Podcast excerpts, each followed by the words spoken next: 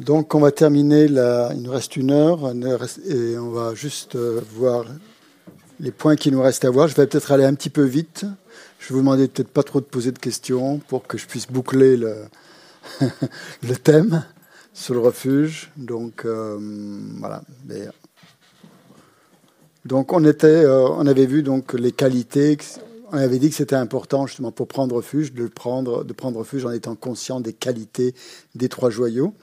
Donc on avait vu les qualités du Bouddha essentiellement, la qualité du corps du Bouddha avec les marques majeures et mineures, les qualités de la parole du Bouddha, donc qui pouvait euh, donc s'exprimer.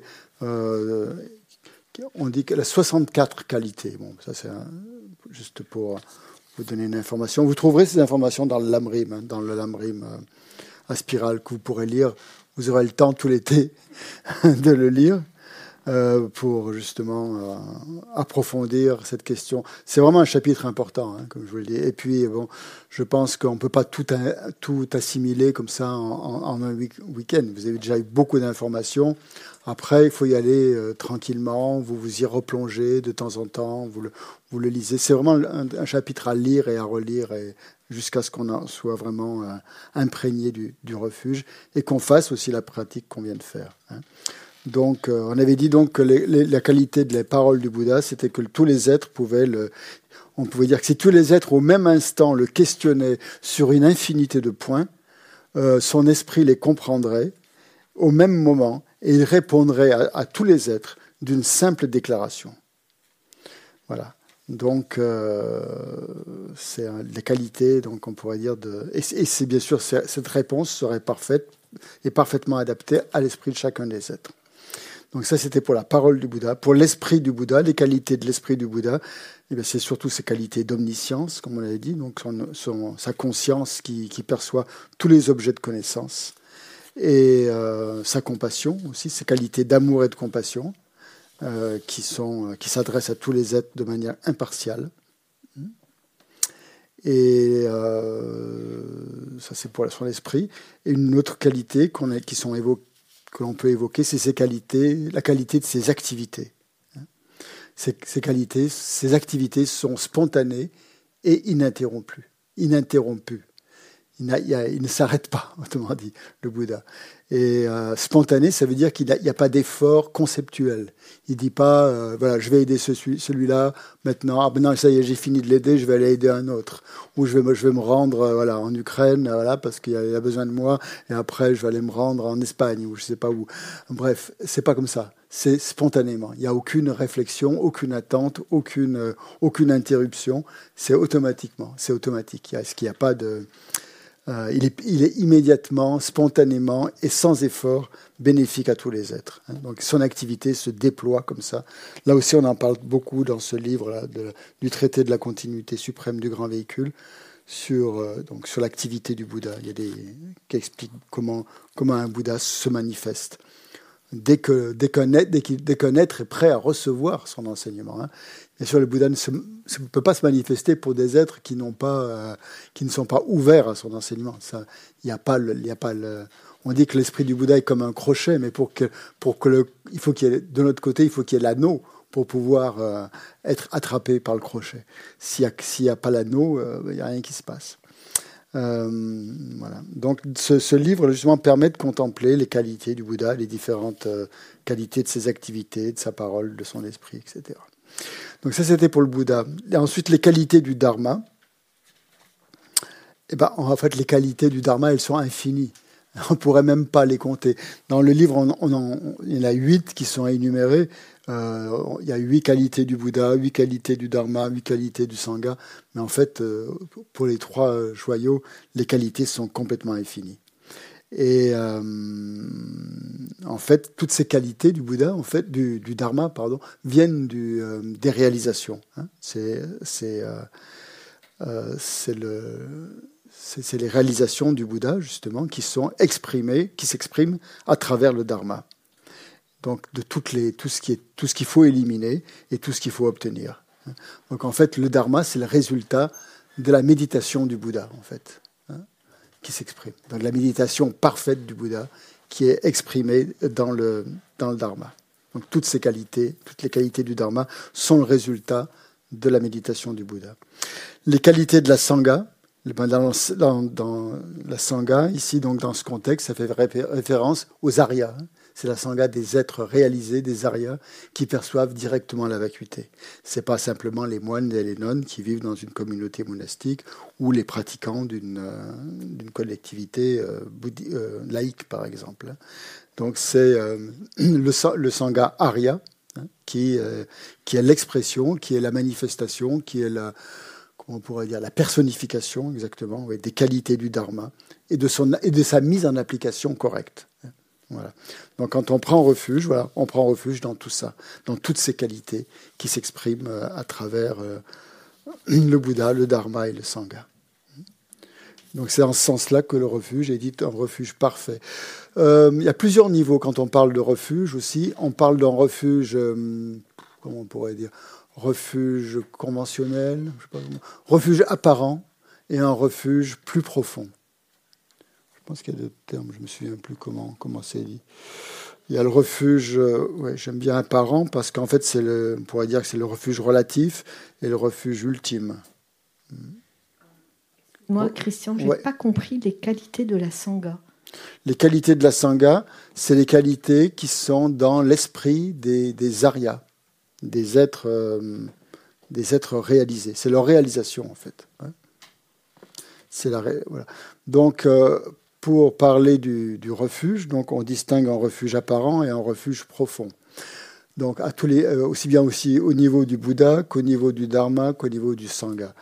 Par exemple, le refuge, le, Bouddha Shakyamuni, la, la statue, enfin le Bouddha Shakyamuni, c'est le refuge apparent ou autrement dit, le corps physique d'un Bouddha qui est représenté euh, dans les tankas, sur les statues, ça serait un refuge apparent. Mais le vrai refuge, le refuge profond, euh, ce serait le Dharmakaya, hein, par exemple. Le Rupakaya, c'est le corps de forme, ce qui apparaît, ce qui est l'apparence. Hein. Mais en fait, le, refuge vraiment profond, c'est l'esprit, l'esprit omniscient du Bouddha. C'est ça le refuge, euh, le refuge profond. Et euh, donc ça, c'est au, niveau du. Je vous enverrai peut-être. Je, crois que j'ai un tableau là-dessus. J'essaierai de, de, vous l'envoyer. Hein, sur, ah mais il est en anglais. Ça va pas vraiment vous aider. Il faudrait que je le traduise. Ouais. disons, disons que voilà, le premier refuge, c'est le refuge conventionnel. Hein. Donc le refuge conventionnel, c'est toute représentation du Bouddha, comme une statue ou un, tant une peinture.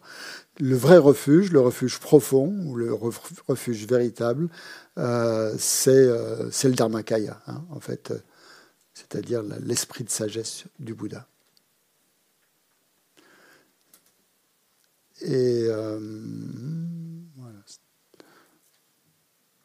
Ensuite, le, pour le dharma, le, dharma, le, dharma apparent, hein, c'est le texte tous les textes euh, qui, euh, qui expliquent la, la, pensée du Bouddha et les traités qui, euh, qui les expliquent aussi. Donc les, textes qui sont la parole du Bouddha et des traités qui expliquent la parole du Bouddha. Donc ça, c'est le dharma apparent, c'est le dharma conventionnel, le dharma des textes. Et le vrai dharma, le, dharma proprement dit, le refuge plus profond, c'est, euh, ah, ça c'est un peu technique, je suis désolé, mais je vous le donne quand même, c'est ce qu'on appelle la vérité de la voix et la vérité de la cessation. Qu'est-ce que ça veut dire? Ben, Ça veut dire, en fait, ce sont les réalisations euh, qui sont exprimées à travers le dharma. Ce n'est pas simplement des textes physiques, hein. c'est euh, c'est ce que la définition du dharma, c'est la vérité de la cessation de la souffrance hein, et de la voie qui mène à la cessation de la souffrance. Donc ça, c'est le, c'est c'est l'objet de refuge euh, le plus profond. Et euh, donc, comme je vous ai dit, le mot dharma en, en, sanskrit, euh, on peut le traduire par phénomène, mais aussi par réalité hein, ou par, par vérité. Donc c'est, c'est l'expression de cette vérité, donc, euh, qui est euh, la vérité de la cessation et la vérité de la voix, qui sont les deux dernières des quatre nobles vérités, hein, je vous rappelle. Hein. Les quatre nobles vérités, c'est la vérité de la souffrance, la vérité de l'origine de la souffrance et du côté des réalisations, c'est la vérité, la vérité de la cessation de la souffrance et la vérité de la voie qui mène à la cessation de la souffrance. Et ça, c'est le dharma. La vérité de la voie et la vérité de la cessation, c'est le dharma. C'est la définition du dharma profond. Pour ce qui est de la sangha, du sangha, comme vous voulez, donc le niveau euh, euh, conventionnel, bah, c'est les arias, comme je vous l'ai dit tout à l'heure, toute la communauté des arias, des maîtres réalisés qui ont, qui ont réalisé l'enseignement du Bouddha. Et, euh, mais au niveau plus profond, c'est les réalisations qui sont dans l'esprit de ces êtres-là. Donc quand on prend refuge dans la Sangha, on ne prend pas refuge dans les personnes, on prend refuge dans les réalisations de ces personnes-là. Voilà, donc voilà ce qu'on appelle, ce que l'on entend par refuge apparent et refuge profond, ou refuge conventionnel et refuge ultime. Mmh, Christian? Oui. Est-ce que euh, finalement, c'est pas les trois ne sont pas la même chose? C'est-à-dire ne vont pas finalement représenter la même chose, mais vont avoir pour nous des représentations différentes pour mmh. nous, pour nous, euh, nous aider au mieux, mmh. mais que final, parce que finalement euh, le dharma vient du Bouddha et la sangha va se baser sur le dharma du Bouddha. C'est interdépendant. On peut dire que c'est interdépendant. C'est pas la même chose. Ce sont des, mais, mais, sont interdépendants. Différente qu'on a de Sans dharma, euh, il n'y a pas de Bouddha. Hein. Sans Bouddha, il n'y a pas de dharma. Et s'il n'y a pas de dharma, il n'y a pas de sangha non plus. Donc il y a une interdépendance finalement entre les trois. Donc qu'est-ce que c'est qu'un arya hein, le, Donc le, le un arya, donc euh, c'est quelqu'un qui a réalisé la, vacuité directement. Et donc le véritable joyau du sangha, c'est ces êtres, c'est les réalisations de ces êtres. Qu'est-ce qu'ils ont atteint, ces aryas ils ont, ils ont réalisé la vacuité de manière directe. Donc ils ont réalisé la voie. Ils sont arrivés, euh, ils, ont fait, ils ont éliminé les perturbations mentales et euh, ils ont suivi la voie qui élimine les perturbations mentales. Euh, donc, bien sûr, et en, s'appuyant sur le dharma qui a été enseigné par le Bouddha. effectivement, donc on retrouve, on retrouve bien les trois ici. Euh, donc ça c'est pour les euh, voilà ça c'était ce que je voulais terminer au sujet du, de la présentation des objets de refuge. Maintenant quand on a pris refuge, hein, il y a une certaine, certaines choses à, faire. Hein. Ah, allez, quand on a quand on a pris refuge avec un maître spirituel, on doit observer différents préceptes. Donc là, il y a deux groupes de préceptes. Il y a des choses qu'il faut abandonner et des choses qu'il faut mettre en pratique, qu'il faut adopter. Hein. Euh, il y a des choses dont il faut s'abstenir et des choses qu'il faut au contraire pratiquer. Donc, de quoi on va commencer par de quoi est-ce qu'il faut s'abstenir? Bon, eh ben, s'abstenir de toute pratique négative. Ça, on l'a dit déjà en long et en large. Euh, c'est bien clair. Mais euh, on va voir de façon plus précise. Euh, quand on a pris du fait qu'on a pris refuge dans le Dharma, on doit maintenant éviter de chercher un autre refuge, hein. de chercher un refuge ultime hein, dans d'autres maîtres, par exemple, ou dans d'autres traditions. Hein, Puisqu'on a décidé de prendre refuge dans le Bouddha, ben c'est logique qu'on n'aille pas rechercher un refuge ultime, je dis bien ultime, c'est-à-dire définitif, euh, dans d'autres traditions. Ça ne veut pas dire ne pas respecter les autres traditions, au contraire, on doit respecter toutes les traditions, mais ne pas les adopter comme un refuge euh, au, même, au même niveau que l'on a pris refuge dans le Bouddha, Dharma et Sangha. Ça, ça fait partie donc du refuge dans le Bouddha. On accepte désormais le Bouddha comme étant notre refuge, et on ne va pas en chercher un autre. Donc ça, c'est un des premiers préceptes hein, quand on a pris refuge. On s'engage à respecter ce refuge. Ça paraît logique. Hein. Si on commence à tout mélanger, euh, on va plus savoir où on en est. Hein. Parce que c'est pas c'est pas qu'on rejette les autres, hein. c'est pas un rejet, c'est qu'on évite de se disperser finalement. on a décidé de, se concentrer sur une voie. Bon, ben c'est celle-ci qu'on va adopter. Et donc prendre ce vœu va permettre de nous canaliser. Notre esprit a tendance à aller un petit peu à droite à gauche, hein, à vouloir creuser dans différents sens. Et puis finalement, euh, on ne trouve rien au bout parce qu'on on peut pas creuser assez profond. Si on creuse plein de trous à droite à gauche, euh, au lieu d'en creuser un profond, on va, on va arriver nulle part. Donc ça, c'est en fait, c'est pour contrer notre, notre tendance à vouloir se disperser, à vouloir à se dire oh ben, finalement non, j'ai pris refuge dans le Bouddha, mais finalement je vais prendre refuge dans le chocolat. Euh, donc euh, c'est complètement euh, aberrant et ça va pas nous, ça va pas nous servir. Au contraire, ça va vraiment nous, nous desservir. Mais je dis bien donc, donc ici, il s'agit pas de rejeter les autres traditions, mais de de, ne pas les suivre, de ne pas s'en remettre totalement à, d'autres formes de tradition et d'autres types de maîtres qui ne sont pas bouddhistes. Hein. Ça, c'est le premier point. Ça, c'est parce qu'on a pris refuge dans le Bouddha. Deuxième point, on a pris refuge dans le Dharma. Et euh, donc, qu'est-ce qu'on va éviter? À partir du moment où on a pris refuge dans le Dharma, on va éviter de nuire tout être vivant.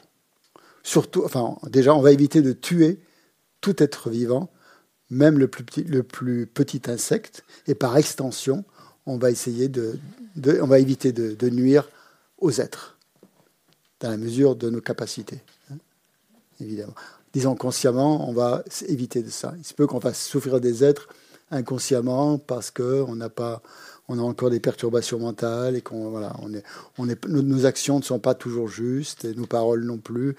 Malencontreusement, on peut commettre des erreurs. Après, ben voilà, il y a Vajrasattva qui peut nous aider justement à remédier à ça. Quand on fait des erreurs, on peut les, euh, les révéler et essayer de les éliminer. Mais consciemment, on doit donc éviter, euh, on doit s'abstenir de tuer tout être vivant. Ça, c'est le précepte euh, essentiel du refuge même le plus petit insecte, même le petit, euh, même les moustiques. Hein Comment c'est pas possible d'être bouddhiste. Si vous voulez pas vous abstenir de tuer les moustiques, ben voilà, vous prenez pas refuge. Voilà, donc ça c'est par rapport au dharma, hein, puisqu'on prend le, précepte principal du dharma, c'est de ne pas nuire aux êtres. Hein. C'est ce que répète tout le temps le Dalai Lama. Au moins d'éviter de leur faire du mal. Si on ne peut pas être bénéfique aux êtres, au moins éviter de leur faire du mal. C'est ça le, principe même du bouddhisme. Ensuite, euh, quand on a pris refuge dans la Sangha, dans le Sangha, dans la Sangha, c'est la communauté des, nobles aspirants à la vertu, comme on dit, euh, on doit éviter les mauvaises fréquentations. Qu'est-ce que c'est les mauvaises fréquentations? Ben, C'est des gens qui vont, qui vont, euh, au lieu de faire diminuer nos perturbations mentales, ils vont les, accroître.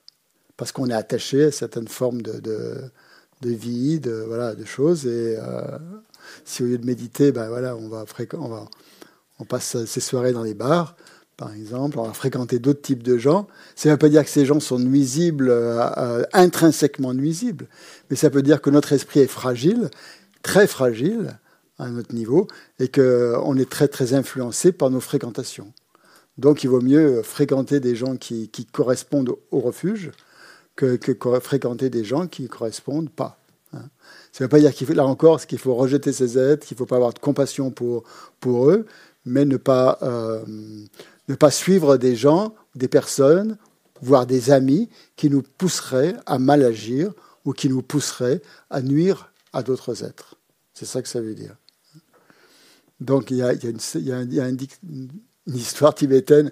C'était deux, deux, personnes qui sont dans un village de, Tibétains et euh, il y en a un qui est vraiment très vertueux, qui a, l'esprit vraiment très, très vertueux, qui, qui aime, pratiquer, qui a naturellement de la foi pour le Bouddha, etc.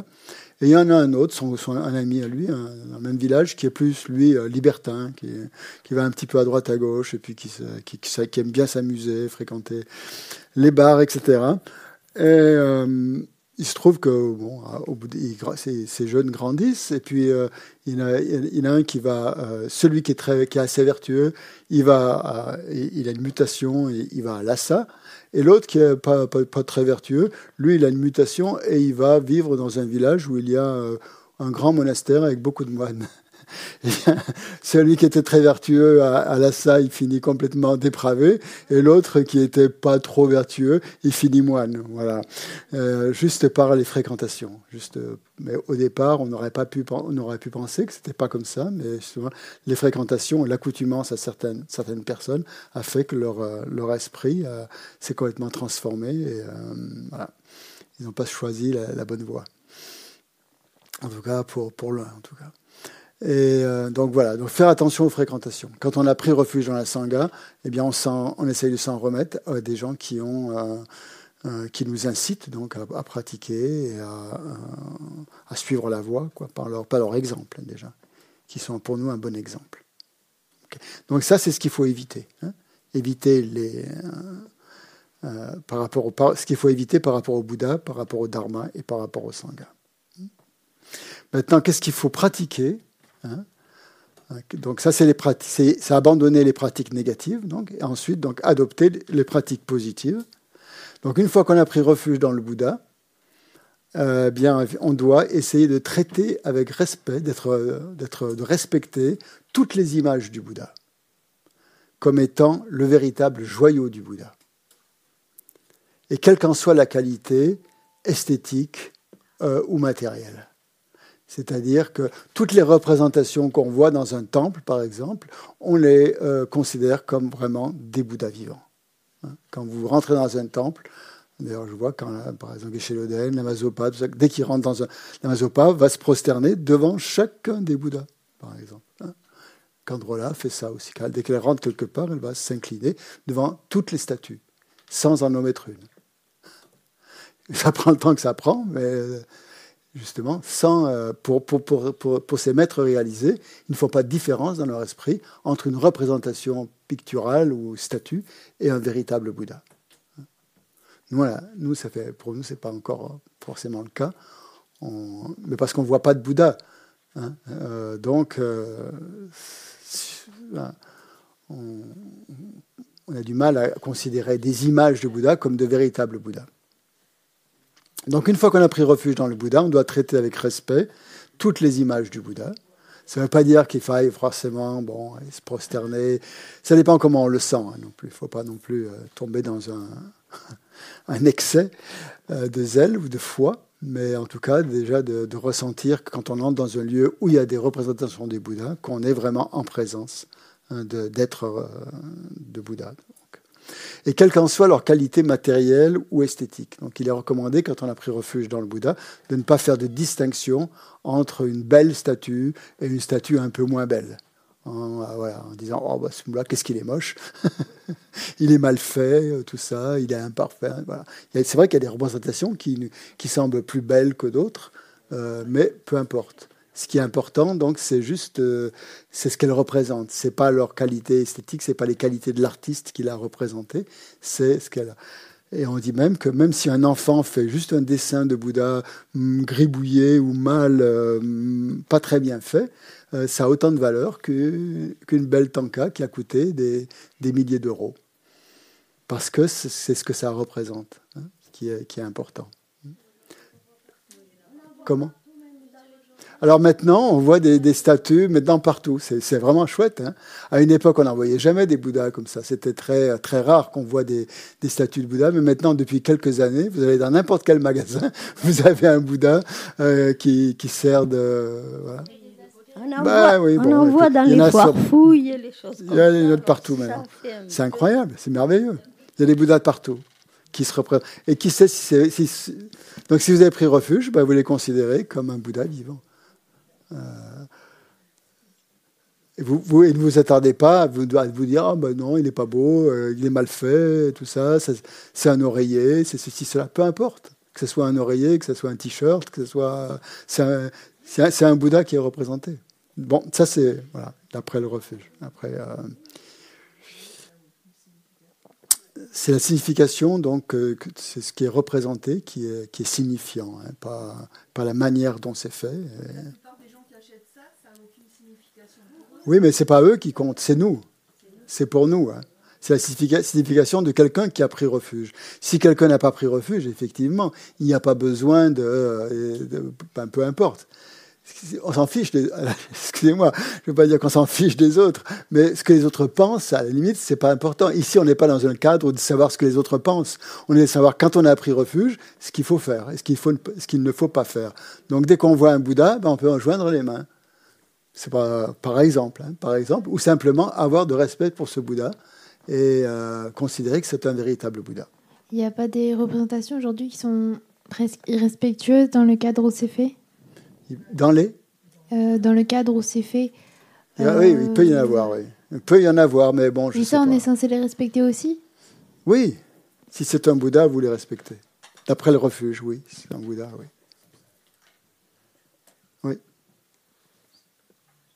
C'est vous que ça regarde. Peu importe euh, l'objet, peu importe la personne. C'est votre conscience, c'est votre esprit. Si pour vous, s'il y a un Bouddha qui est là, euh, vous pouvez le, vénérer tout autant, qu'il soit euh, soit en tatouage sur le corps ou en, je sais pas, peu, peu importe. Bon, c'est vrai que c'est pas, pas génial de faire ça, mais bon, ça vous apparaît. Pourquoi ça vous apparaît à ce moment-là aussi? Si vous rencontrez. Hmm? C'est vrai qu'à une époque, on voyait, beaucoup moins de Bouddha que maintenant. Maintenant, ça, il y en a de partout. Ce sont des objets décoratifs, bon, hein. ou ça dépend comment on les voit. Les nos maîtres ne les voient pas comme des objets décoratifs, c'est sûr. Hein. Euh, après avoir pris refuge donc dans le où est-ce que j'en étais moi euh, on, a, parlé, pardon? Oui, c'est ça. On a dans, des pratiques positives par rapport au Bouddha, par rapport au Dharma et par rapport au Sangha. Même chose donc euh, par rapport au Dharma maintenant. Quand on a pris refuge dans le Dharma, on doit essayer de respecter tous les textes du Dharma, hein, bien sûr. Tous les textes du Dharma, on doit les placer au plus haut sur l'autel. Hein. Regardez comment c'est toujours le niveau le plus haut, le Dharma, hein. plus haut que le Bouddha. ce sont les réalisations du Bouddha. Donc c'est placé toujours en hauteur. Et euh, donc, quand on a des textes du Dharma, quelle que soit leur langue, qu'ils soient écrits en tibétain, en sanskrit, en chinois ou en n'importe quelle langue, on doit les respecter pour ce qu'ils représentent aussi, pour ce ce qu'ils véhiculent. Hein. Et euh, non seulement le texte dit, non seulement on doit honorer les, textes du Dharma, mais on doit aussi respecter chaque lettre du Dharma qu'ils contiennent. Hein, chaque lettre, un fragment euh, d'une euh, une strophe, hein, une stance dans un texte, ou une seule phrase, ou un seul mot, ou une seule lettre de Dharma a autant de valeur qu'un texte. Donc ça, c'est tout ça. Tout ça, c'est fait pour développer l'attention aussi. ça permet aussi d'être d'être vigilant. Donc ces textes-là, bien sûr, on ne doit pas les mettre par terre quand on a pris refuge. On ne met pas les textes du, du, du Bouddha par terre. On ne les met pas dans les toilettes pour lire quand on. Hein. Euh, on ne mettra, mettra pas de photos du Bouddha non plus dans les toilettes. Hein, c'est pas. Bah, oui. J'ai rencontré le bouddhisme grâce à une photo du Dalai Lama dans des WC. Ouais, bah écoute, tu vois. Comme quoi. Hein. Après, euh, en tant que. Est-ce que toi, tu mets des photos du Bouddha dans les WC Voilà. en fait, après, on peut rencontrer effectivement comme ça, mais. Euh, c'est vrai qu'il y a des gens qui ont rencontré le bouddhisme dans des prospectus, mis dans des, euh, dans des associations, des trucs comme ça. Hein. Tout à fait. Ça arrive. Et euh, donc, ne pas enjamber ces, textes, ne pas les piétiner, bien sûr, pas marcher dessus, ne pas poser sa tasse euh, dessus si on boit, par exemple, un thé, par exemple, mettre sa tasse sur un texte, par exemple, ou il peut y avoir plein de choses euh, dont on fait. tout ça encore pour euh, développer l'attention. Hein. Euh, quand on prend, par exemple, si on verse du thé, faire attention de ne pas en, verser sur le texte. Ouais, souvent, Tengue, quand il prend une tasse, il faisait le tour comme ça pour faire attention à ne pas qu'il n'y ait pas la moindre goutte qui tombe sur un, sur un texte. Donc, éviter aussi de mettre les, textes sur les coussins, hein, par exemple, parce que les coussins, c'est fait pour mettre ses fesses. c'est pas fait pour être des textes. Donc c'est fait normalement pour être mis sur une table, si possible avec un tissu dessus. Mais bon, c'est si les tables sont propres, ça va. Hein. Et quand vous les transportez aussi, les textes du Dharma, il vaut mieux les transporter euh, dans un linge ou dans un. Les Tibétains les enveloppent dans des tissus euh, pour euh, et les plient très respectueusement pour les transporter. C'est pas des, c'est pas des objets vulgaires, c'est pas des magazines, hein. c'est des textes qui, c'est des textes qui qui nous amènent à l'éveil. donc, donc il y a, y a, un certain respect qui doit être dont il faut témoigner. Et euh, donc ça c'est, pour le Dharma, quand on a pris refuge dans le Dharma. Considérer tous les écrits du Dharma comme s'il s'agissait de la parole, de la vraie parole du Bouddha. Donc même une lettre. Hein. La lettre A, hein, qui est la base de l'alphabet, euh, qui est la première lettre de l'alphabet, en tibétain, la lettre A, c'est la, la base de tout l'alphabet, de toutes les lettres. Toutes les lettres du, du, Dharma reviennent, se résument, on pourrait dire, au A, qui est la, la lettre fondamentale, on pourrait dire.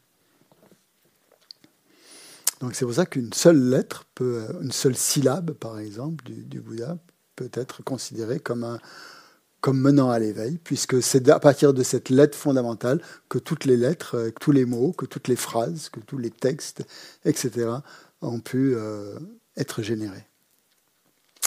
Ça, c'est par rapport au dharma, ce qu'on doit faire quand on, quand on a pris refuge dans le dharma. Maintenant, quand on a pris refuge dans le sangha, on doit respecter bien sûr tous les moines et les nonnes, essayer de leur donner la priorité. Si on fait la queue, par exemple, pour manger, on essaie de les faire passer devant. On essaie de leur donner le meilleur siège possible, euh, de respecter euh, maximum donc tout ce qui représente en fait la sangha, la sangha monastique, qui déjà des, êtres qui ont pris des vœux, qui ont fait l'effort, qui ont eu le courage de prendre des vœux, et donc euh, qui sont engagés, euh, déjà très très engagés sur la voie, puisqu'ils ont, ils ont, euh, ils se sont engagés en prenant des vœux, qu'ils essayent de les tenir. Et on ne doit pas faire de discrimination entre les moines en disant oh, celui-là c'est un bon moine, celui-là c'est pas un bon moine. On voit pas, on ne sait pas en fait comment les, gens pratiquent. Et les apparences peuvent être très trompeuses. Hein. Et c'est souvent le cas. Geshe-la raconte souvent, des, dans les monastères au Tibet ou en Inde, il y a des moines qui semblent tout à fait ordinaires, qui, qui ont l'air complètement de, de, ne rien faire, ou d'être colériques, ou d'être agressifs, ou d'être comme ça. Et en fait, euh, c'est d'une façade qui, euh, qui masque aussi leur réalisation. Et, beaucoup, et souvent, on se rend, Geshe-la disait qu'on remarquait qu'à la fin de leur vie, euh, euh, ils, avaient eu des réalisations incroyables et ils mouraient dans des conditions incroyables. On voyait qu'ils avaient atteint de hautes réalisations, alors qu'en apparence, ils n'avaient pas l'air de se comporter vraiment comme des moines euh, excellents, disons, d'après les canons bouddhistes. Donc tout ça, se méfier des apparences et ne pas juger simplement des moines simplement par leur par un comportement apparent. Et non seulement ça, mais de la même manière, on doit respecter un simple morceau d'une robe de moine comme étant vraiment la robe, de, la robe du Bouddha. Hein. Le Bouddha, euh, il le Bouddha sous sa forme nirmanakaya donc, est représenté avec des robes de moine. Et donc nous devons considérer tous ceux qui portent la robe monastique comme étant le véritable joyau du Sangha. Et toute forme, toute, tout tissu justement qui, est, a été porté par un moine était comme euh, un objet de vénération, euh, enfin, en tout cas, digne de respect. Donc voilà les, préceptes qu'on doit observer quand on, euh, par rapport aux trois joyaux, quand on a pris refuge. Ce qu'il faut éviter de faire et ce qu'il convient de, de pratiquer. Donc ça, c'est au, niveau au niveau des pratiques. Hein. Pratiquer ce qui est positif et éviter ce qui est négatif. Après, il y a d'autres instructions, il y a d'autres conseils plus généraux par rapport au refuge que l'on peut, que l'on doit adopter. C'est-à-dire qu'une fois qu'on a pris refuge, on doit prendre refuge tous les jours. Si possible, trois fois le matin, trois fois le soir. Hein. Dès qu'on se lève ou avant de se coucher, donc on prend refuge, on se concentre sur les, sur les trois joyaux, en pensant à leur qualité. Mais on peut prendre refuge aussi souvent que possible. Hein. Ce n'est pas limité forcément à trois fois par jour. Et euh, Faire des offrandes aussi, c'est conseillé hein, quand on a pris refuge.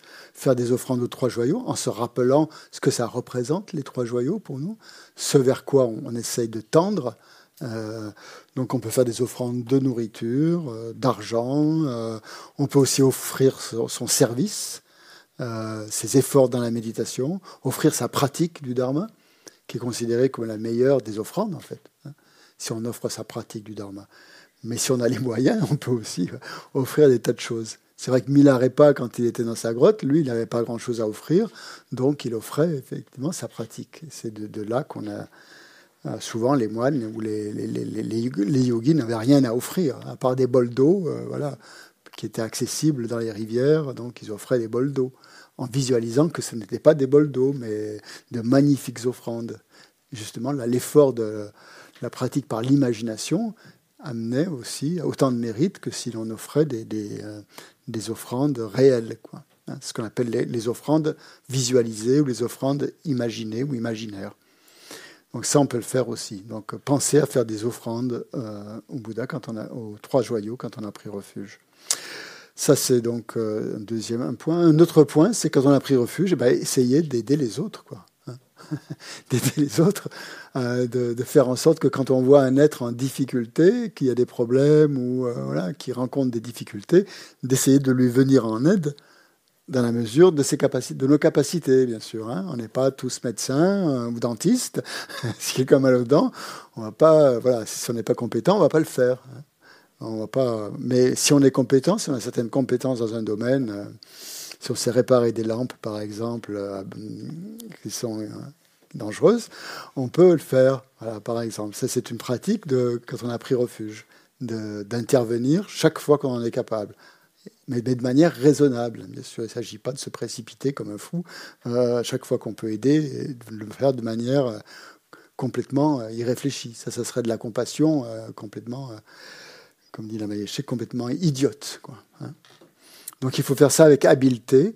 Et ce qui est bien aussi quand on a pris refuge, c'est, puisqu'on considère ça comme une, une, sortie de la souffrance, c'est aider, amener les autres à prendre refuge. Là encore, sans euh, tomber dans des excès de, hein, voilà, hein, de vous forcer les gens à prendre refuge. C'est pas ça. Ni de devenir un missionnaire ou un, voilà, prosélytique, etc. Mais simplement de, de le faire naturellement de conseiller à quelqu'un, si vous sentez que quelqu'un est prêt. Euh, bon, ça, bien sûr, c'est pas au début, mais quand on a une certaine euh, habitude de la pratique et on voit les effets que, la pratique a eu sur nous, et euh, donc on peut voir si quelqu'un est prêt, pourquoi pas, et ben, justement, lui conseiller ou l'amener habilement hein, à prendre refuge. On n'est pas obligé de se mettre sur un piédestal en donnant les conseils, mais simplement en donnant un, conseil très amical qui peut venir vraiment du cœur. Quoi. Hmm? Donc ça, c'est quelque chose qui est important aussi, qui, euh, qui mérite donc d'être euh, pratiqué quand on a pris refuge. Un autre point important quand on a pris refuge, c'est de solliciter l'aide des trois joyaux. Quand on, de penser à ça quand même. Le refuge, c'est une protection. Et quand on rencontre des difficultés, bah, essayer de, se tourner naturellement vers les trois joyaux pour demander de l'aide. Hein, pour demander justement de, euh, bah, de nous aider à réaliser nos objectifs. Dans la mesure où ces objectifs, bien sûr, vont dans le sens du dharma, pas n'importe quoi. Donc il faut bien analyser et tout. Euh, essayer de faire ça avec, avec discernement. Hein. Il ne s'agit pas de demander l'aide des, des, trois joyaux pour faire des choses négatives, hein. pour tricher ou pour voler, ou pour pas payer ses impôts. pour, voilà, des, genre de choses comme ça. Le Dalai Lama se moque souvent des gens qui invoquent les protecteurs euh, pour faire des, choses qui ne seraient pas euh, conformes au Dharma, disons. Les, protecteurs n'ont pas cette, euh, vocation, justement, surtout si c'est les protecteurs de sagesse, de, de, faire des choses qui soient anti-éthiques. Donc il faut faire très attention à ça. Donc les offrandes, on peut aussi adresser, quand on prend refuge, hein, on peut répéter les prières de refuge en, adressant des éloges, comme on fait au début des enseignements, quand on récite euh, la prière d'éloge au Bouddha Shakyamuni, donc en essayant de ressentir vraiment plus profondément les qualités qui sont euh, invoquées euh, évoquées plutôt dans, ce, dans ces prières-là, et rester confiant, quoi qu'il arrive aussi. Quand on a pris refuge, on ne va pas rejeter ce refuge à la moindre difficulté. Ah, mais le refuge ne me protège pas, qu'est-ce que c'est que ça? J'ai pris refuge, mais ça sert à rien au fond. Hein, on aurait aussi tendance à faire ça, à jeter un petit peu trop vite euh, quelque chose qui n'a pas l'air de nous aider. Mais souvent, l'aide, elle ne vient pas sous la forme qu'on attend. Elle peut arriver sous une autre forme. Et ça, euh, ça on ne le sait pas, on ne le voit pas toujours. Donc c'est toujours donc rester confiant dans euh, quelles que soient les difficultés qu'on rencontre et continuer quoi qu'il arrive, ne jamais abandonner hein, le refuge, rester confiance dans garder sa confiance dans le refuge. Et euh, une pratique du refuge, qui faisait aussi partie des premières, c'est qu'une fois qu'on a pris refuge dans les trois joyaux, eh bien, on ne doit pas s'en remettre à des refuges mondains, si tu veux, éviter des, protections mondaines. Hein. C'est d'aller suivre des conseils de gens qui, euh, qui n'ont pas euh, vraiment une, conscience éthique, disons, ou qui ont des méthodes un peu douteuses, quoi, disons pensant que ces méthodes-là, ben, on va les appliquer pour un, bien-être immédiat, euh, sachant que bon, c'est pas, c'est pas, c'est pas juste, quoi, disons. Donc, il vaut mieux euh, refuser un, bonheur immédiat, refuser d'adopter certaines méthodes, même si elles apportent un, bonheur immédiat, et s'en tenir plutôt à des méthodes plus euh, à plus long terme, hein. même si en apparence ces méthodes paraissent difficiles difficilement applicable. Il faut regarder si à long terme, ces méthodes-là ne sont pas plus, euh, plus justes euh, que simplement des méthodes euh, faciles à utiliser qui ne rapporteraient qu'un bénéfice ordinaire et immédiat. Donc toujours privilégier le, la protection sublime, la protection sublime, je sais pas comment dire, suprême, plutôt que des protections mondaines, une fois qu'on a pris refuge. Et ça, s'applique aussi au conseil que l'on. Si on va voir un maître, par exemple, un maître spirituel, puisqu'on a pris refuge dans le Bouddha, et qu'on, si on considère le maître comme, les, comme la manifestation des trois joyaux, euh, on va voir un maître, on lui demande des conseils, et puis, bah, ces conseils, euh, finalement, ils nous plaisent pas trop. Bah, on va aller voir un autre maître. Il faut lui demander s'il a pas, lui faut lui, poser la même question et voir lui les conseils qu'il nous donne. Et puis finalement, au bout du compte, quand on aura fait le tour, on va choisir les conseils qui nous conviennent le mieux euh, par rapport à notre ego, quoi, disons. Donc ça, il faut complètement éviter de le faire. Si on demande des conseils à un maître spirituel, on les fait avec confiance. On le fait avec confiance et pleine conscience hein, que quels que soient les conseils qu'il va nous donner, euh, bah, il va falloir les adopter, il va falloir les, mettre en application. Euh, Parfois, les conseils ne sont pas forcément faciles à entendre. Parfois, ça va être des conseils de pratique, surtout si on demande des conseils de pratique. Euh, certains aiment bien demander des conseils de pratique au maître pour savoir quelle pratique il faut qu'il fasse. Les maîtres peuvent, demander, peuvent donner des, des pratiques qui sont assez difficiles à faire. Donc ça, peut arriver. Hein. Là, euh, après, c'est un bon test pour voir euh, si, on a, si on a vraiment un refuge ou pas. Donc pratiquer le refuge, je vous l'ai dit, trois fois le jour, trois fois la nuit, et de jamais abandonner son refuge. Faire attention aussi de ne pas... Euh, on dit, bon, les textes disent, de ne jamais abandonner le refuge, même pour préserver sa vie. Hein. Quand on prend des vœux dans, le, dans, le, Dharma, on doit essayer de les tenir coûte que coûte. Hein. Euh, voilà. On ne renie pas le, bouddhisme euh, pour préserver sa vie. Hein. Même quand les Chinois demandaient aux Tibétains de renoncer au bouddhisme, euh, ils ne l'ont pas fait. Ils ont préféré mourir que, renoncer à leur, à, leur foi, à leur foi bouddhiste. Et on doit éviter aussi de plaisanter, de, d'utiliser la plaisanterie aussi pour dénigrer les trois refuges. Parfois, un peu, c'est facile de plaisanter sur le refuge d'une manière un peu légère, quoi. Mais bon, ça, dénote quand même un manque de, manque de confiance, quand même. Même si on utilise la plaisanterie, euh, ça veut dire que finalement, au fond de nous, euh, on n'est pas très sincère, quoi. Donc voilà pour tout ce qui est conseil et préceptes du, euh, du refuge qui, sont, correspondent donc à une prise de refuge. Qu'est-ce qu'on doit faire quand on a pris refuge? Donc on a vu les, bienfaits, on a vu, je crois qu'on a tout vu. Pour méditer sur le refuge, on peut faire la, méditation qu'on a faite, là, qui est assez, longue, assez élaborée dans le texte doré. Là. Euh, si on veut faire pour adopter une technique plus, plus simple, plus simple, pour méditer sur le refuge, il y a trois points principaux à, appliquer.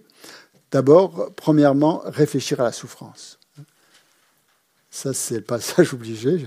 Réfléchir à la souffrance des mondes inférieurs, des mondes du samsara, des mondes humains, la vôtre, les autres, celle des autres, etc. Pensez vraiment à la souffrance. Hein. C'est le, le, point le plus important. Euh, d'après ce que vous ressentez, d'après ce que vous voyez, etc. Euh, ça, c'est le premier point. Deuxième point, c'est de penser au karma négatif qu'on a pu accumuler. Euh, et qu'à cause de ce karma négatif, ben, finalement, on, doit reconnaître qu'il est possible qu'on renaisse dans des mondes inférieurs. C'est tout à fait possible. Hein, si c'est ça qui mûrit à ce moment-là. Donc ça, c'est justement, c'est ne pas se voiler la face. Euh, et là, imaginez, comme on l'avait fait, que si on prenait renaissance dans ces mondes inférieurs, ça serait vraiment difficile. Et là, on peut se visualiser sous une forme animale, par exemple, euh, et quelles sont les expériences que fait cet animal ou cet être pendant une journée. Essayer de se mettre dans la peau de cet animal pendant une journée, par exemple. Enfin, pendant une journée. Et imaginez une, une de ces journées. Pas rester toute la journée mais en pensant comment que vit cet animal, comment ça se passe. Parce que souvent, un animal, on voit que l'aspect extérieur, alors bien sûr, un joli toutou, euh, un minou, euh, c'est joli, euh, voilà, mais intérieurement, comment il est cet animal? Qu'est-ce qu'il ressent à l'intérieur? C'est ça qu'il faut essayer de voir et de ressentir cette souffrance d'un animal ou d'un esprit affamé ou d'un être dans les enfers. Ça, ça va amener un renoncement sincère aux souffrances du samsara, c'est sûr. Donc ça, c'était la deuxième étape. La troisième étape, c'est de se rappeler les qualités des trois joyaux, qui ont la capacité de nous sortir des souffrances, de nous protéger de toute forme de renaissance inférieure. Hein. Donc là, on peut, une fois qu'on se rappelle les qualités, on peut les visualiser. On peut visualiser le Bouddha, visualiser les objets de refuge. Hein. Il y a des, euh, bon, après, c'est trop élaboré au, départ pour vous, mais euh, voilà. Un objet de refuge, on peut, la forme la plus élaborée d'un objet de refuge, du champ de refuge, c'est de visualiser, par exemple, ici, ce champ d'accumulation où le maître spirituel est au centre, avec, euh, et de lui émanent toutes les autres déités, par exemple. Hein. C'est-à-dire que sans maître spirituel, il n'y a pas d'autres déités, euh, il n'y a, pas, de Bouddha, il n'y a pas de Dharma, il n'y a pas de Sangha. Donc là, c'est représenté de manière picturale par tout un tas de, personnages qui sont représentés. Bon, voilà, on peut, pour l'instant, c'est pas, mais on peut prendre refuge en, ayant une, visualisation hein, extrêmement euh, élaborée, extrêmement vaste. Hein. ou tout simplement se concentrer, c'est ce qu'on fait au début, il vaut mieux faire comme ça, se concentrer sur simplement le Bouddha, en pensant que euh, le Bouddha est l'émanation donc de, représente les trois joyaux. Donc visualiser le Bouddha et répéter la prière de refuge de façon sincère. Sangye Chodang, par exemple. La répéter autant de fois que possible.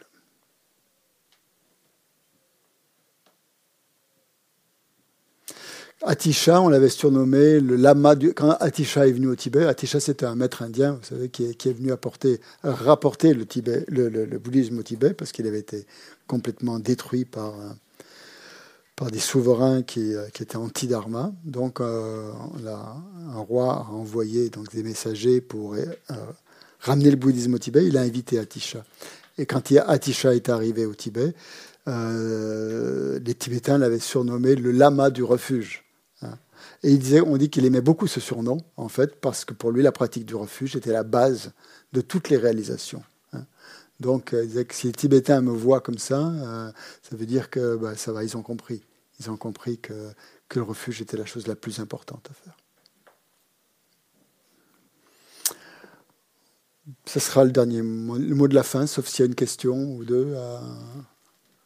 des choses qui vous vous avez envie de dire, d'exprimer, de partager ou des clarifications Sur Zoom peut-être? Excusez-nous, on vous entend. Euh, vous êtes présent, mais on vous entend, oui. moins. Oui. Oui, Christian, quand on prend refuge, on nous donne un, nom oui. en tibétain. En général, euh, c'est comme on veut, si on veut. Hein. on peut demander un nom. geshe ne le fait pas toujours, mais les gens aiment bien avoir un nom tibétain. Et qu'est-ce qu'on doit faire avec ce nom? on doit l'afficher, on doit euh, le prendre comme sa nouvelle identité.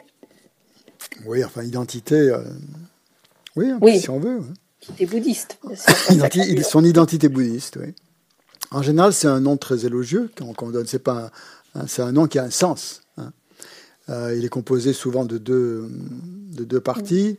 Euh, c'est souvent le premier, la première partie, c'est le nom du maître qui vous donne le refuge. Donc, si ce maître s'appelle Tupten, ben vous allez, vous allez, par exemple, vous appeler Tupten, euh, et ensuite un deuxième nom qui correspondra, qui correspondra plus à vous, soit à vos qualités actuelles, soit aux qualités que vous devez développer ou que vous pouvez développer en fonction de votre potentialité. Le deuxième, le deuxième, le premier, donc ça va être par exemple Tupten, l'autre va être, je ne sais pas, Namdak ou un autre nom tibétain. Donc vous demanderez la traduction à la traductrice au moment où on vous donnera ce nom. Voilà. Donc c'est, mais c'est pas obligatoire hein, si vous n'avez pas de nom. Mais c'est bien. Les gens, aiment bien recevoir un nom tibétain. ça fait, euh, voilà ça fait partie de la prise de refuge. C'est oui, c'est bien aussi. On a, on a un nom tibétain qui correspond à, qui correspond à notre refuge. Et donc, quand on se rappelle du refuge, on se rappelle de son nom. Quand on se rappelle de son nom, on se rappelle du refuge. Donc, c'est pourquoi c'est bien. Il est possible de prendre refuge à distance, euh, autrement dit par Zoom, quoi, entre autres. Oui, bah, le Dalai Lama le fait souvent quand il donne des initiations, par exemple. Il y a toujours. Euh, on prend les vœux aussi, on les prend à distance. Euh, ça, se fait maintenant un petit peu par Zoom, mais bon, le mieux c'est de le faire quand même avec, pendant une cérémonie avec d'autres personnes qui sont là. Ça crée un lien aussi avec les personnes qui sont là. Donc je pense que c'est quand même mieux de, de, faire ça en, présentiel, en, ayant vraiment le contact vivant, le contact avec un maître spirituel qui est devant vous. C'est vraiment une cérémonie, ça a plus de sens. Mais bon, si c'est pas possible, on peut très bien le faire aussi par Zoom. Après, tout dépend de la, de la foi que vous y mettez, de la confiance et de, du ressenti que vous avez à ce moment-là. C'est plus facile d'avoir un ressenti euh, c'est positif et euh, sentir vraiment cette, cette énergie qui est, qui, en place à ce moment-là quand on est en présentiel. Bon, après, ça dépend des gens. Ça ne veut pas dire que ça n'a pas de valeur parce que vous prenez refuge une face après par Zoom. Hein. Ça, peut avoir tout autant de valeur, hein, bien sûr. Ça dépend de vous, hein, surtout. C'est la valeur que, que vous y mettez. Et pourquoi on coupe un cheveu lors de. Pourquoi il coupe un cheveu au sommet du crâne Pendant le, le, Un cheveu, oui, pendant le. Ah bon, non, il y a un sens particulier. C'est quand on est moine, ça, non? Je sais pas si on coupe les cheveux. Un cheveu. ça, euh, Geshe-Loden, quand il coupe euh, Je pense pas, non Je pense pas que ça soit. Peut-être certains le font. Euh, nous, ici, c'est pas, pas une pratique courante de prendre lorsque j'ai pris Lorsque j'ai pris refuge, je l'ai fait on m'a coupé une petite mèche de cheveux. D'accord. Très bien. Et qu'est-ce que vous en avez fait? Ah, c'est le, c'est le lama qui l'a gardé? Ah, très bien. Mmh.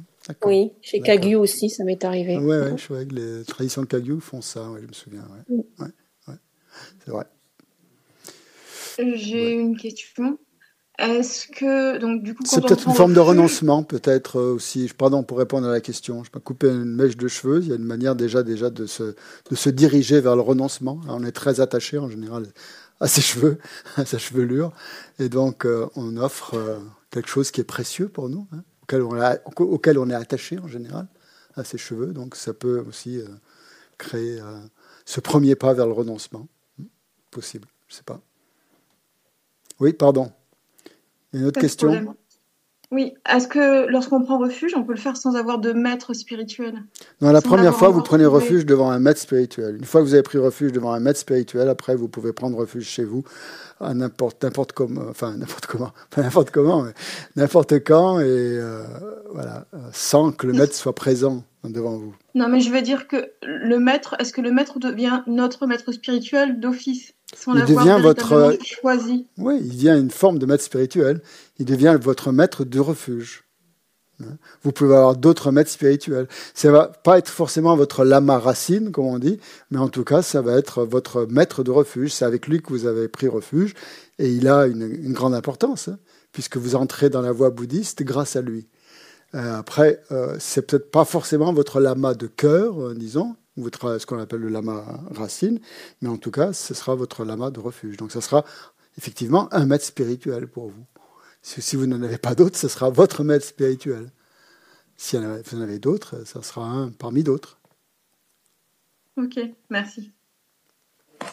J'ai une question aussi. Oui.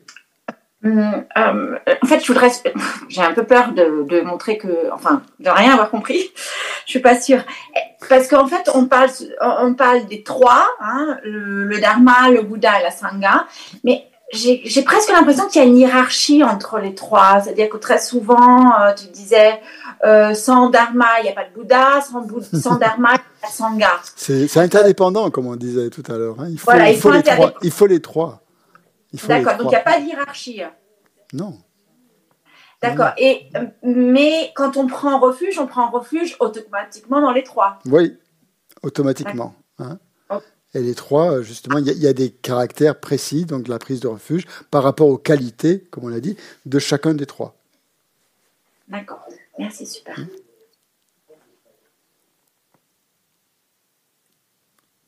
Bien. Bah, Nicolas, tu as des annonces? Va qu'on fasse les dédicaces ou après? Après Super. Donc on va faire les dédicaces tous ensemble. On va dédier donc toute l'énergie positive que l'on a créée pendant ce week-end pour, euh, pour l'éveil. Donc on va, en pensant justement qu'on a ainsi donc euh, essayé de, de, comprendre en quoi consistait le refuge et de justement d'essayer d'amener ça dans notre courant de conscience, ce qui n'est pas évident au début, parce que c'est un, sujet assez, euh, je ne veux pas dire complexe, mais qui est très personnel, qui est basé sur la confiance et tout ça. Donc euh, c'est quelque chose de très très important euh, au niveau du ressenti. Hein. Et donc on a essayé de voir comment, comment le, considérer, comment en voir les aspects les plus profonds. Je ne sais pas si je suis arrivé à être clair, mais en tout cas, si déjà vous, de votre côté, vous aviez, vous aviez déjà un ressenti profond pour le refuge, eh bien, ce ressenti, vous pouvez justement le dédier au bien-être de, tous les êtres. Donc on va, on va prendre euh, pour euh, formaliser tout ça les prières de refuge qui se trouvent dans le livret, dans les compilations, page 16. Donc on va lire les, dédicaces ensemble. Je vais les partager sur l'écran pour ceux qui n'ont pas le... Donc apparemment, aux éditions Mayana, il y a effectivement euh, un, recueil dans, un recueil de prières, pardon, je vais le montrer, que vous pouvez, que vous pouvez avoir. Il n'y a pas tout, mais il y a, il y a beaucoup de choses. Comment, pardon, je veux la caméra. Ça s'appelle Prière pour les enseignements. Donc ça, c'est disponible aux éditions Mayana. Vous allez retrouver donc les, prières qu'on récite euh, voilà, lors des enseignements. Et euh, il y a aussi quelques dédicaces. Ils ne sont pas toutes parce qu'on en a rajouté depuis, depuis, le temps, mais il y a quand même euh, y a les prières de conclusion et il, y a les, il, y a les, prières de longue vie aussi pour, pour le maître, pour, pour Dalai Lama. On les a aussi dans le livret doré, en fait. Oui, oui, un oui, oui, vous les avez aussi dans le livret doré. Un condensé D'accord. Voilà. Donc on prend le, compilation de prières de, de l'Institut. Page 16. Vous y êtes, tout le monde? Gewadiye nyodo da lama sangye drogyo ne drowa chi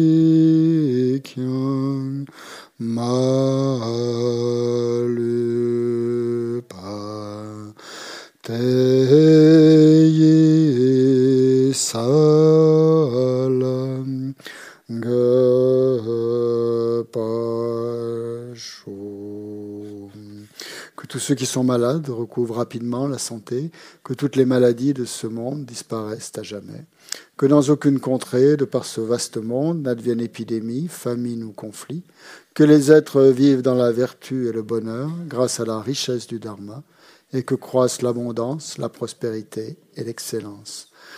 Jancho Sam Cho Rinpoche Ma Ke Panam Ke Gyochi Ke Panyam Pa Me Payan Gone Gondu Pelwa Shum Tonye Tawa Rinpoche Ma Ke Panam Ke Gyochi Payan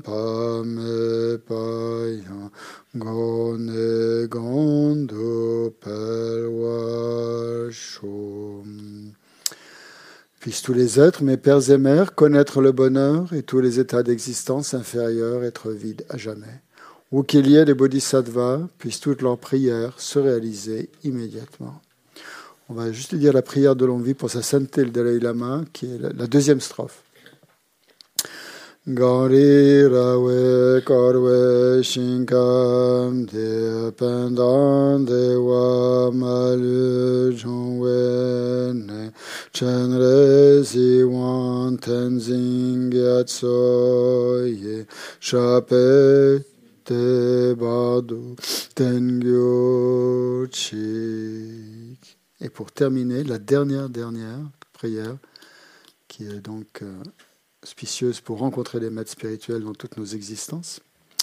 Kiwa kunto yanda lama tanjal meche ki pela lonche ching sadan lam ki yonten razone doje changi gopang yotob shu.